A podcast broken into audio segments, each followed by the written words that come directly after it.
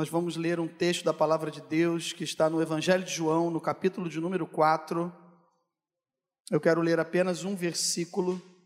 É um texto, irmãos, que Deus sempre fala muito ao meu coração.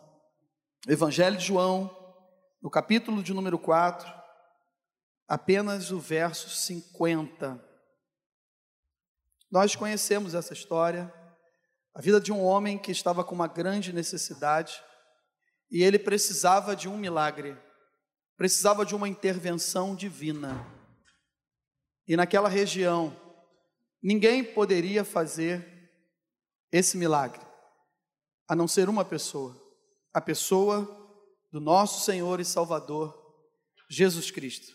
E ele estava na área, ele estava por ali. Assim diz o texto, capítulo 4, verso 50 do Evangelho de João. Vai, disse-lhe Jesus, o teu filho vive. O homem creu na palavra de Jesus e partiu. Senhor, nós louvamos o teu nome, nós te exaltamos, Senhor.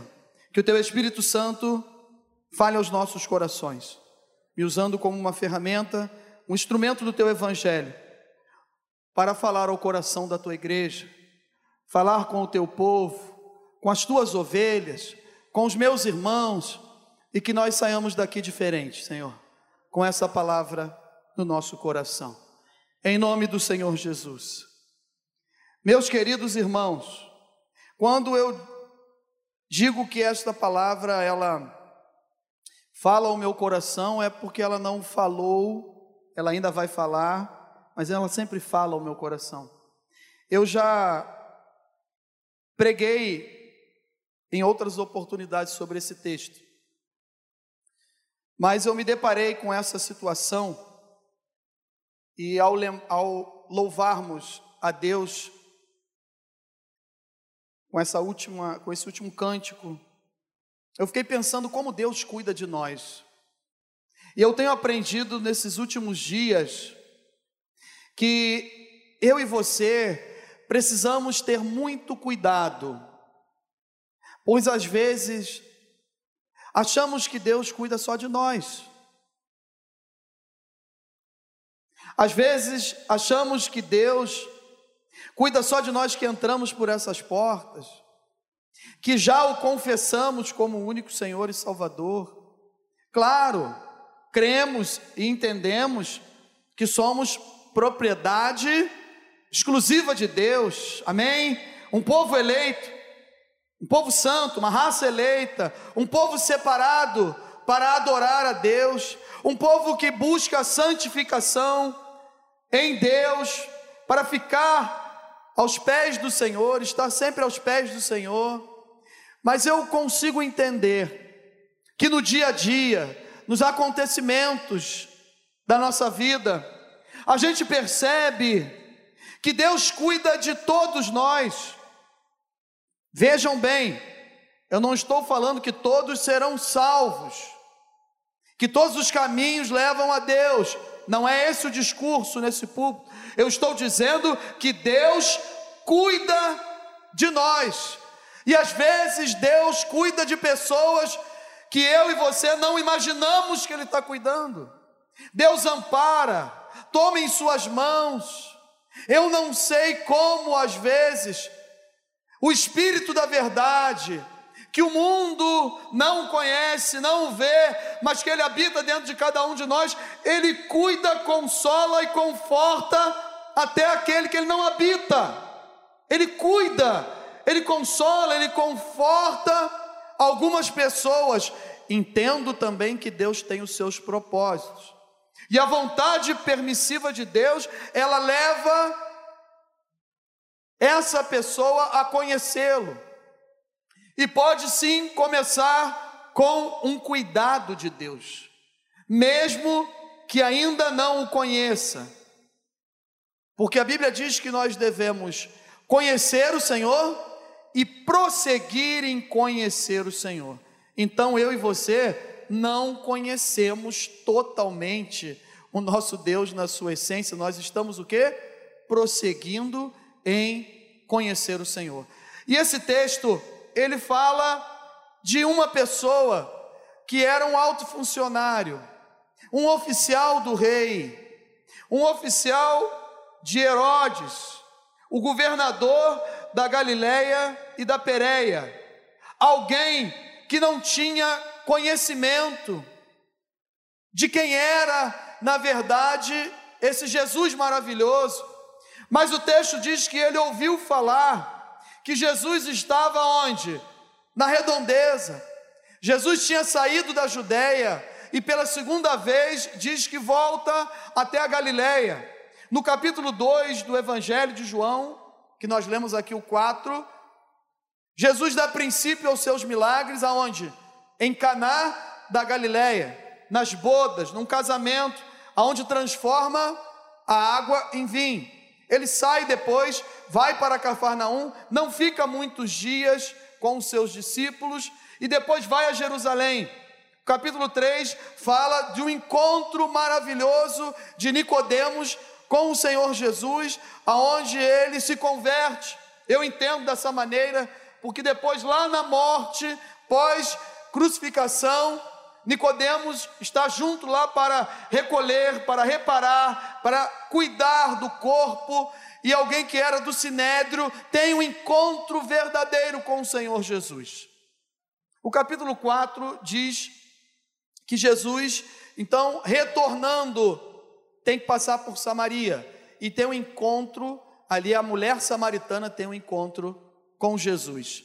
E esse capítulo 4, ele continua aonde Jesus passa em Cafarnaum, né, e depois ele retorna para a Galileia. Perdão, ele sai de Samaria e vai até a Galileia. E descobrindo isso, diz o texto, esse homem, ele tinha um problema, ele tinha uma dificuldade. E quando eu estava lendo esse texto novamente, que eu já li algumas vezes, e, e como falei para os irmãos, já tive a oportunidade de pregar também, mas Deus falou comigo de uma outra maneira. Eu comecei a avaliar que, às vezes, a proporção, a medida que nós damos aos nossos problemas, elas fazem com que as nossas atitudes não sejam as mesmas. Como assim, pastor? O tema e o título dessa mensagem são passos que mudam a nossa vida. E eu fiquei pensando nisso. Porque às vezes eu consigo dar uns passos na direção do Senhor Jesus, com mais fé, com outra velocidade, com outra intensidade, com mais fervor, e às vezes, dependendo do meu problema, eu não dou esses passos da mesma maneira. Por que acontece isso conosco? E aí eu fiquei meditando aqui, ruminando, lendo novamente como a vontade permissiva de Deus, ela é maravilhosa. Porque uma febre e um filho é diferente de um problema financeiro. A febre em um filho é diferente de uma questão, como nós oramos agora há pouco aqui, que eu preciso tomar uma decisão, preciso fazer uma escolha. Vocês estão me entendendo? A intensidade como nós buscamos às vezes, ela é diferente, mas o Jesus é o mesmo. Aleluia! E ele pode nos dar vitória. E basta uma palavra vindo do trono da glória de Deus nesta noite, e a minha vida e a sua vida é transformada pelo poder que há no nome de Jesus. E às vezes nós não tratamos o nosso problema, a nossa dificuldade, como deveríamos tratar. Como assim, pastor? Não importa a sua dificuldade, o seu dilema, o seu problema, não importa, o que importa é o tamanho do nosso Deus. Se você entregar na mão de Jesus, eu creio que o milagre vai acontecer.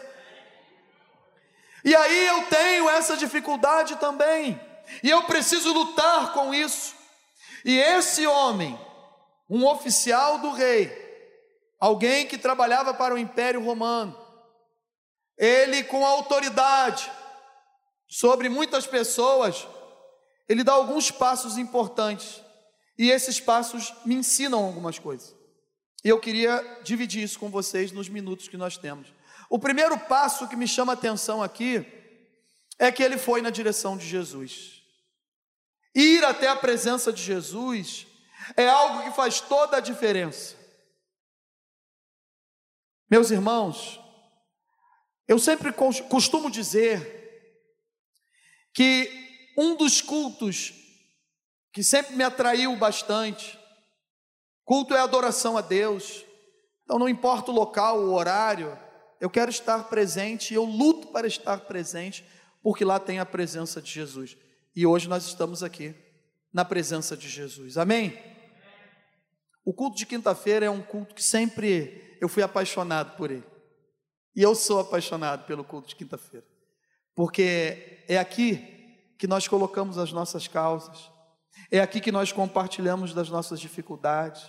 É aqui que nós lemos um testemunho depois e descobrimos o que Deus está fazendo na nossa igreja. O que Deus está, quando eu falo nossa igreja, na vida de cada um, nós somos a igreja do Senhor, na sua casa, na sua família, abrindo portas. Você tem intercedido por pessoas, pessoas que às vezes não vêm aqui, que não estão aqui conosco, e elas são alcançadas, são abençoadas. Sabe por quê? Porque eu e você, nós precisamos dar esses passos também. Um dos passos é ir aonde tem a presença de Jesus. Não que no nosso lar, ou no nosso trabalho, na nossa faculdade, nesse mesmo horário, aonde as pessoas não estão reunidas conosco, elas não sejam alcançadas e abençoadas por Deus. Mas saiba de uma coisa: Deus tem compromisso com aqueles que têm compromisso com Ele, e você tem colocado diante de Deus todas as quintas-feiras esse compromisso de orar, de buscar, de vir até a presença de Deus, na casa de Deus, sabendo que Jesus é o único que pode resolver a sua situação. E assim esse homem colocou diante de Jesus. Muitos ouviram falar o que estava acontecendo, aonde Jesus estava. Ó, oh, Jesus está novamente na Galileia. E Cafarnaum é aproximadamente 50, 55 quilômetros de distância. Oito a nove horas de uma subida, num, num local acidentado, aonde você come poeira está um pouco distante daqui a Bom Sucesso, Benfica aproximadamente, sair andando, sem saber o que vai encontrar, se vai trazer a resposta que você necessita, mas ele partiu e foi aonde estava a presença de Jesus. Ele ouviu falar, muitos estavam nesse lugar, enfermos também, mas não deram crédito que Jesus poderia transformar a vida dele deles. Mas ele aproveitou isso e foi até onde Jesus estava. Não se importou com o seu cargo, quem ele era, o que iriam pensar dele. Ele deixou o seu problema em casa e ele foi ter com Jesus. Nada pode nos impedir de estar na presença de Jesus, de estar na casa de Deus. Sabe aquele problema que está passando agora na minha mente, na sua mente? Talvez eu vou encher uma mão ou duas. Se você é meu irmão e é normal, levante a sua mão direita assim, ó. Você deve ter problemas, né? Não tem problema. Se você tem um problema, dá glória a Deus. Por quê? Porque os problemas às vezes fazem a gente ir até Jesus. E aí a gente deixa. O deixar aqui não é esquecer mas é mudar o foco, é, é não se concentrar muito naquilo que nos traz insônia, que nos atrapalha, que nos dificulta para adorar a Deus, para tomar uma decisão, para ter um novo rumo, uma nova direção. É quando eu e você deixamos isso um pouco de lado e na presença de Jesus nós adoramos, nós clamamos, nós buscamos, e saiba de uma coisa: quantas quintas-feiras você tem deixado a sua casa, você tem vindo até aqui, Deus vai te honrar, Deus vai te abençoar. Quem sabe você não enxergue ainda a sua vitória. Eu entendo que esse oficial, quando ele chega na Galileia e descobre que Jesus está por ali, a gente sabe que o fim da história é o que? O seu filho é curado, Jesus transforma a saúde, mas nós vamos chegar lá. Mas quando ele dá esses primeiros passos, são passos diferentes, são passos de fé, passos de convicção, de certeza que algo vai acontecer. E pode ser nessa noite, pode ser daqui a pouco. Se Jesus não voltar, pode ser ao amanhecer.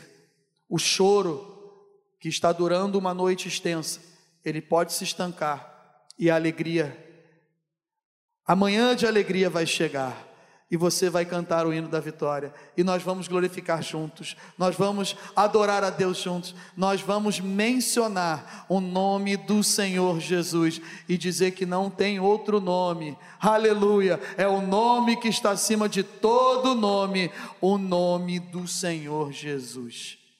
Continue indo na direção de Jesus, continue entregando para Ele, porque quando nós vamos na direção de Jesus, a gente aprende mais um passo aqui. O segundo passo é que eu e você, nós precisamos nos entregar totalmente. A gente precisa se entregar. Quando ele chegou diante de Jesus, ele chegou logo contando o seu caso. Ele falou logo para Jesus: Olha aqui, ó, tendo ouvido 47, tendo ouvido dizer que Jesus viera da Judéia para a Galiléia, foi ter com ele e lhe rogou que descesse para curar o seu filho, que descesse para Cafarnaum, que estava à morte. Só que aí, Jesus fala algo para ele: se porventura não vir sinais e prodígios, de modo nenhum crereis. Jesus está falando isso. Às vezes, quando nós lemos alguns textos, nós já achamos que Jesus está falando diretamente para aquela pessoa. E muitas vezes é assim, porque a palavra de Deus, ela trabalha no individual, mas ela também trabalha no coletivo. Mas aqui Jesus estava falando mais para quem? Para aqueles que tinham, é, que não frequentaram aquele casamento, que eram da Galileia também, não somente de Caná, e que ficaram falando depois para os outros assim: Você foi no casamento, Luiz? Luiz, eu fui. E o que aconteceu lá? Um milagre. Que milagre? A água foi transformada em vinho. E foi o melhor vinho e sustentou mais seis dias de festa ainda. Luiz, eu não acredito. Como assim? Nunca ninguém fez isso, mas eu vi, eu estava lá. Mas se essa pessoa não foi no casamento, e ela estava na Galiléia depois, Jesus estava falando para essas pessoas: vocês precisam enxergar sinais e milagres para crer. Mas quando alguém se entrega na presença de Jesus, esse homem repete assim: Senhor, desce lá, corre lá logo, desce depressa. O meu filho vai morrer, o meu filho está morrendo. E Jesus consegue testar a fé desse homem. E quando a gente se entrega, é dizer para ele que tem algo que você não sabe mais o que fazer. Foi isso que ele falou. Jesus, desce lá, corre lá, por favor eu não sei mais o que fazer. Ele se entregou totalmente. Ele confessou para Jesus a sua limitação, a sua pequenez, a sua total dependência e confiança em Deus. As nossas forças, muitas vezes, já foram embora. Algo está morrendo dentro da minha casa. Foi isso que ele falou. Senhor, está morrendo e está lá dentro da minha casa. Eu não sei como que você entrou aqui nessa noite. Talvez você não esteja com um filho enfermo com alguém enfermo dentro da sua casa ou alguém que você esteja clamando, mas alguma coisa, de repente, está morrendo lá dentro da sua casa, morrendo dentro do seu coração, morrendo na sua intimidade com Deus, no seu relacionamento com Deus. Alguma coisa está morrendo e você já está percebendo isso. Continue se entregando, continue confessando, continue colocando para Deus. Nós não vamos conseguir mais resolver. Há momentos que nós precisamos reconhecer que nós não vamos resolver mais algumas questões. Só se entregando cada vez mais para Jesus, através da nossa fé e confiando que a resposta vem dele, que a vitória vem dele, que a provisão vem dele. Amém? Que o milagre vem dele. Eu não tenho mais forças. Senhor, vai lá dentro da minha casa, intervém nessa situação, muda esse quadro. Eu não sei mais o que eu faço, como eu vou fazer, de que maneira eu vou agir. Senhor, por favor, desce lá, vai lá, entra lá na minha casa agora, vai lá naquela situação, toca, alcança. Eu tenho orado, eu tenho falado contigo, eu tenho colocado na tua presença. Por favor, suplicando, clamando, me ajuda, Senhor. Foi isso que ele fez. Foi esse o posicionamento que ele teve. E aí vem o terceiro passo.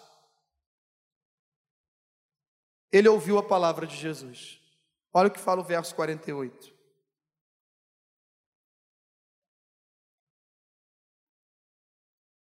Então Jesus lhe disse: Se porventura não vir sinais e prodígios, de modo nenhum crereis.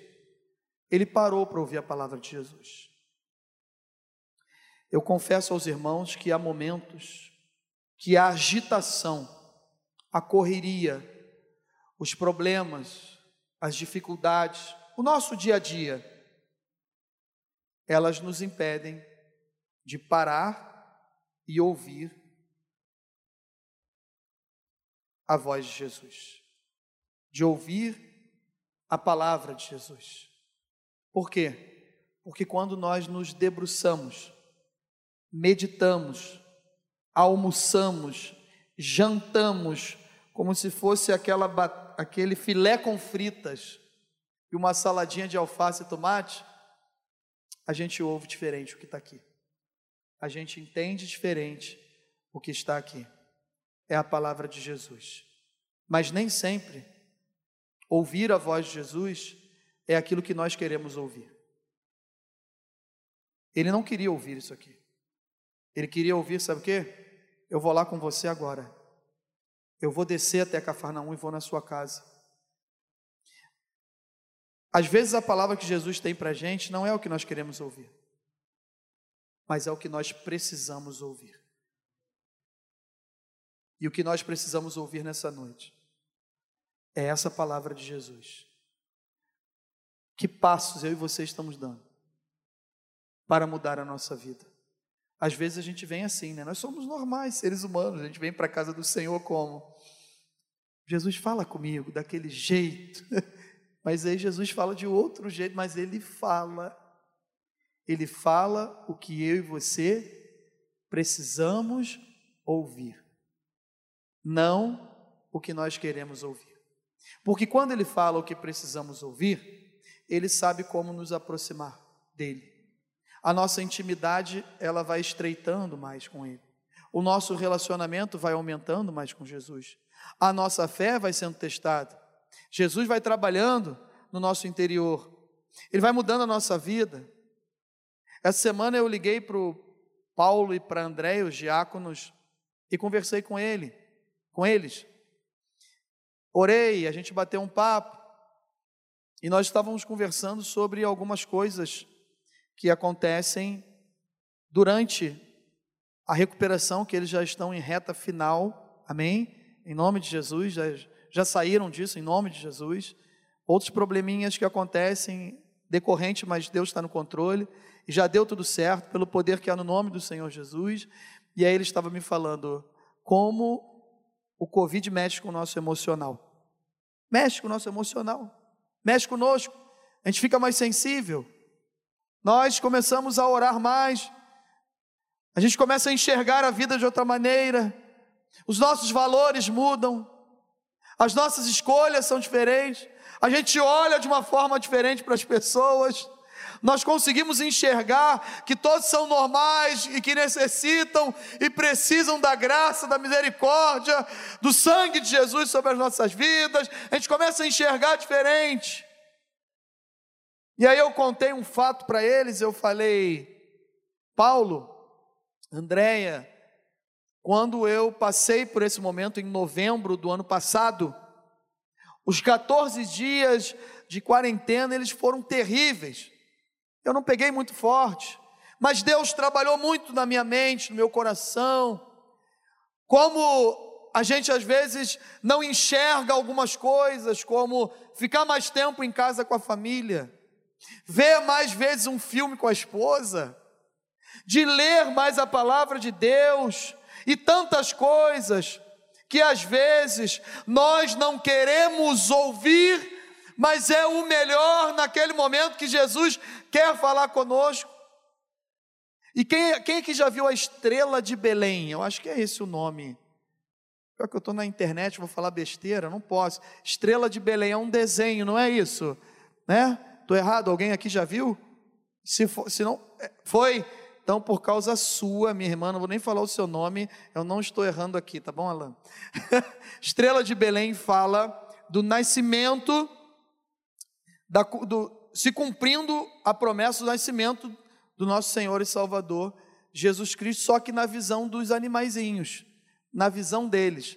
E é um desenho, um filme desenho, e ele é muito legal. Então os animais vão seguindo a estrela, e tem os magos, tudo isso vão levar os presentes, a estrebaria, e quando chega lá, tem um cachorro que ele é malvado, ele é muito mal, ele é ruim.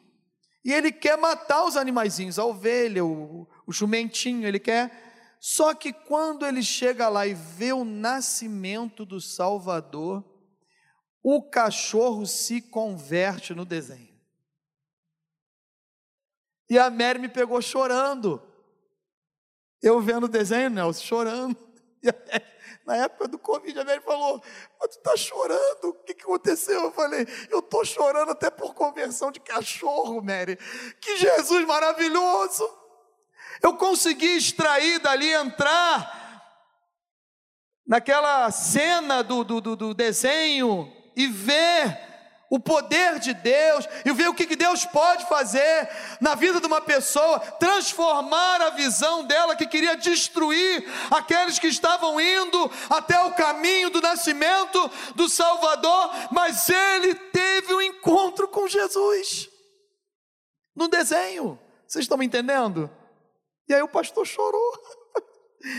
Eu falei, gente, tem um lado bom dessa doença do inferno que Deus trabalha também na nossa vida e a gente às vezes consegue enxergar coisas que nós não estamos enxergando mais. Mínimos detalhes. Sabe o que é isso? Que quando eu dou passo em direção a Jesus e eu ouço a voz de Jesus, enquanto Ele está falando comigo, enquanto a palavra dele vai entrando, eu vou me aproximando mais dele eu vou ficando mais perto dele. E quanto mais perto eu fico de Jesus, quanto mais perto nós ficamos de Jesus, mais nós somos transformados para a glória do nome do próprio Senhor Jesus. E Deus tem transformado as nossas vidas. Amém? Deus tem transformado as nossas histórias. Deus tem transformado. Aleluia. O quarto passo que esse homem dá é ele crê na palavra de Jesus. Quando eu creio, na palavra de Jesus, eu estou crendo no milagre sem estar vendo ainda. Hoje nós estamos crendo aqui na palavra de Jesus, amém? Amém? Sem ver o teu milagre ainda, mas eu creio que ele já tem dia, hora, data marcada e ele já aconteceu. Em nome do Senhor Jesus, nós só vamos contemplar essa vitória daqui a pouco. Porque quando ele creu, o quarto passo que esse oficial nos ensina, ele creu, ele confiou e ele continuou a sua caminhada rumo à vitória. Aonde que estava a vitória desse oficial? A vitória dele não estava na Galileia, não estava em Caná da Galileia, não estava naquela região da Galileia. A vitória dele estava em Cafarnaum. E ele recebe uma palavra, ele crê nessa palavra e ele parte em direção a sua vitória, ele partiu em direção a Cafarnaum, porque ele creu na palavra. O verso 50 que nós lemos, ele fala o quê? Creu na palavra e foi. Ele partiu, ele vai em direção. Isso nos ensina, sabe o quê? Nós não podemos parar, não podemos retroceder, não importa a dificuldade, não desista, porque quando nós desistimos, nós não vamos chegar lá na frente e receber a nossa vitória. Ele partiu ele creu. E quando ele está se aproximando, e que os seus, os seus, né, os seus funcionários, seus domésticos, aqueles que trabalhavam perto da sua casa, vendo-o de longe, vão até o seu encontro. E quando chegam próximo deles, já falam a mesma coisa que Jesus falou: Teu filho vive. Já chegaram anunciando para ele: Teu filho vive. Teu filho vive. E ele perguntou assim: Que horas aconteceu isso? Que horas? Foi que horas? Eles falaram: Ontem, por volta da sétima hora, por volta das 13 horas, por volta da uma hora da tarde. E ele lembrou que naquele exato momento ele tinha recebido uma palavra de vitória que ele creu e ele foi rumo à sua vitória. Hoje você vai gravar essa palavra no seu coração. E quando chegar o dia da sua vitória, você vai lembrar: foi lá naquela noite, foi naquela quinta-feira, foi naquele dia, foi naquele momento que Jesus me abençoou, que Jesus deu a minha palavra de vitória. Foi naquela noite, porque Jesus é o mesmo ontem, hoje e será eternamente. O mesmo que estava aqui na Galiléia, está hoje aqui no nosso meio, distribuindo palavras de vitória para você. Ele é o mesmo, ele não mudou, ele continua salvando, curando, libertando e batizando com o Espírito Santo. Aleluia! É Ele que faz nova todas as coisas. Não há nada de novo se não for a presença de Jesus. Quando Jesus entra num casamento, transforma a família. Quando Jesus entra na vida de um jovem, ele transforma o futuro profissional, futuro familiar ele transforma a história daquela vida, daquela pessoa, porque ele entrou. E essa pessoa, ela crê na palavra de Jesus, ela se entrega para Jesus, ela ouve a palavra de Jesus, e aí as coisas vão acontecer. Acreditar que o problema que você deixou na sua casa já pode ter sido resolvido, só tem um jeito: somente através da palavra de Deus. Porque se não for assim, se alguém chegar para a gente e falar, vai tranquilo que já está tudo resolvido, aí tu dá uns três, quatro passos, olha para trás e fala assim, tem certeza, Jocirlane? Pode ir. Sobre a minha palavra, tu pode ir que já deu tudo certo. Aí tu dá mais dois passos, volta, né? Nada contra a Jocirlane, só dei um exemplo, fala assim, não, mas para aí, eu posso ir tranquilo mesmo? Agora, meu irmão, se essa palavra aqui te prometeu, ele é fiel para cumprir. E ele vai cumprir. E se Deus prometeu, vai acontecer no nome do Senhor Jesus. No tempo certo, tudo vai se cumprir para a glória de Deus. O que for de Deus não tem nada melhor do que o tempo para nos mostrar, vai acontecer no nome do Senhor Jesus. Amém? Eu quero concluir falando de quatro benefícios de alguns passos que nós damos na direção de Jesus, aonde tem a presença de Jesus. O milagre ele acontece no caminho, é a qualquer momento. O caminho aqui é o que? A nossa caminhada com Cristo, a nossa vida com Deus, nosso relacionamento com Deus.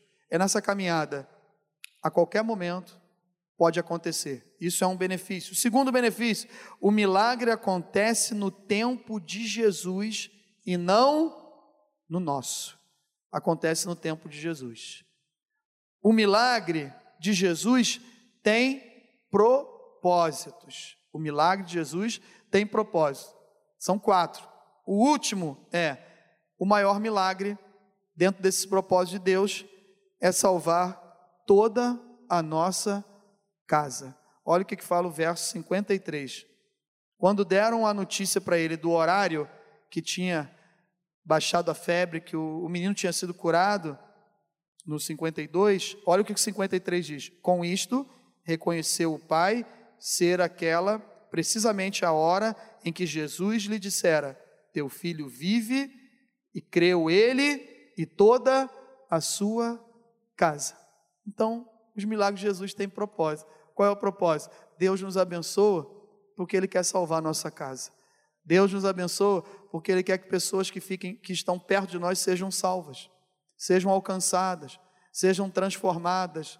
Meus irmãos, quando isso acontece muito nas famílias, na parentela, nos familiares, é algo normal. Algo normal. Quando, vamos falar uma expressão aqui bem, com todo respeito, quando o bicho pega, aí o que acontece? Lembram de quem? Do crente, que é parente, para orar.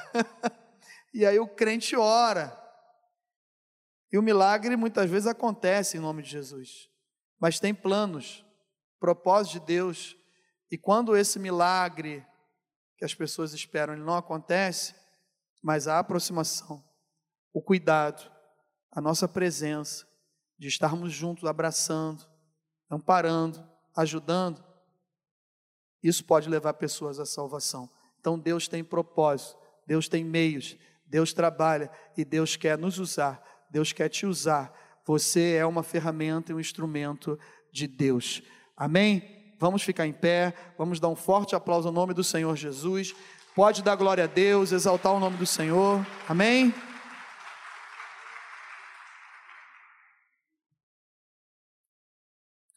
Pastor, eu preciso dar alguns passos.